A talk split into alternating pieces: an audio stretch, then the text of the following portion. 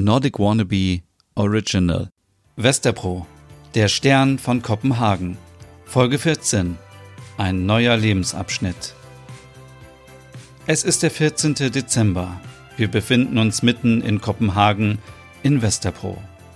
Es sind 6 Grad Celsius. Die Sonne geht um 8.30 Uhr auf und um 15.30 Uhr unter.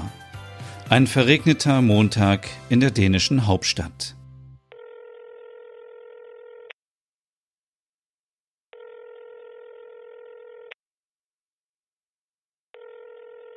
Guten Morgen, Merit. Wie geht's dir? Hatte ich dir gestern schon erzählt, dass ich Samstag bei Axel übernachtet habe? Ja, das hattest du geschrieben. Rate mal, wo ich heute bin. Merit schwenkt das Tablet durch das Zimmer.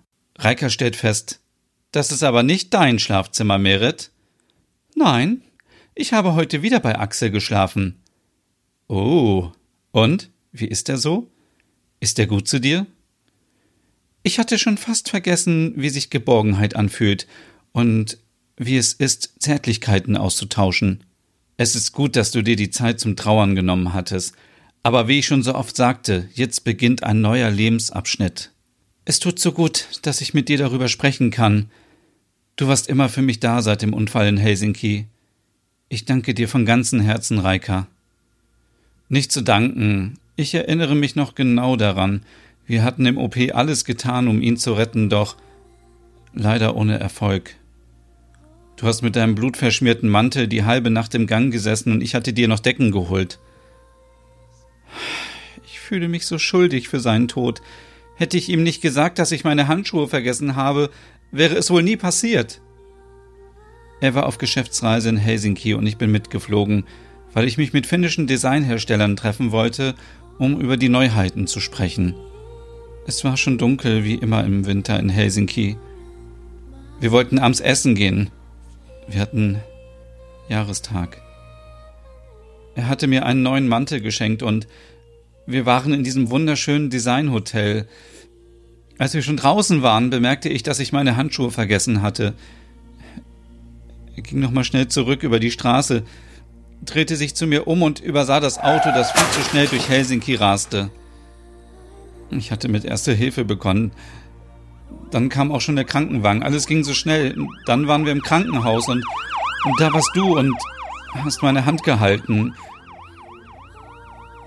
Ich konnte in diesem Moment gar nicht mehr weinen, weil ich keine Kraft hatte. Diese Zeit im Krankenhaus hat uns für immer verbunden, stellt Reika fest. Ich hatte seither immer ein schlechtes Gewissen, wenn ich darüber nachdachte, mich wieder mal zu verlieben. Wer kann einem schon sagen, wann der richtige Zeitpunkt ist, mit dem Trauern aufzuhören? Das kann dir niemand sagen. Du wirst es fühlen, wenn es der richtige Moment ist. Vielleicht ist Axel genau im richtigen Moment in dein Leben getreten. Er ist so wunderbar zu mir. Wir waren am Samstag lange spazieren und dann hat er für mich gekocht. Es gab Frikadellen mit Kartoffeln und brauner Soße. Ein Lieblingsgericht von mir. Und danach gab es das eine oder andere Glas Rotwein. Dann habe ich ihm alles aus meinem Leben erzählt. Es war ziemlich spät. Ich dachte mir, warum nicht einfach mal über meinen Schatten und meine Ängste springen? Und dann schlief ich bei ihm im Gästezimmer. Er hat eine wunderschöne Wohnung. Hat er nicht versucht, dass du mit ihm im Schlafzimmer schläfst? Nein.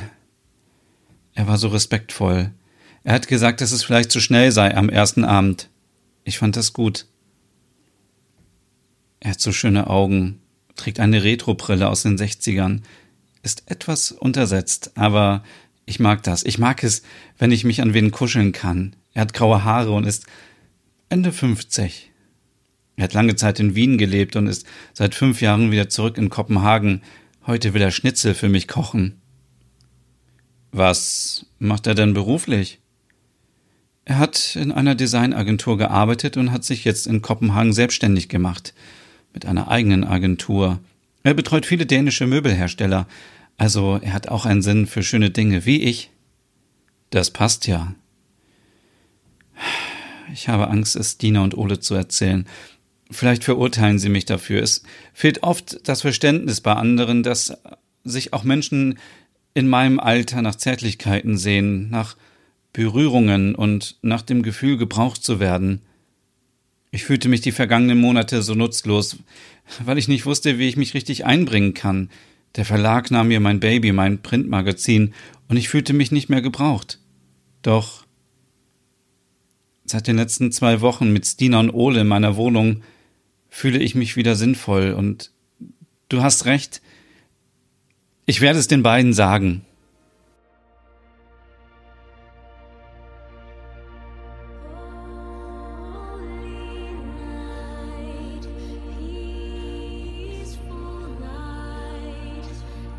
Merit kommt nach Hause.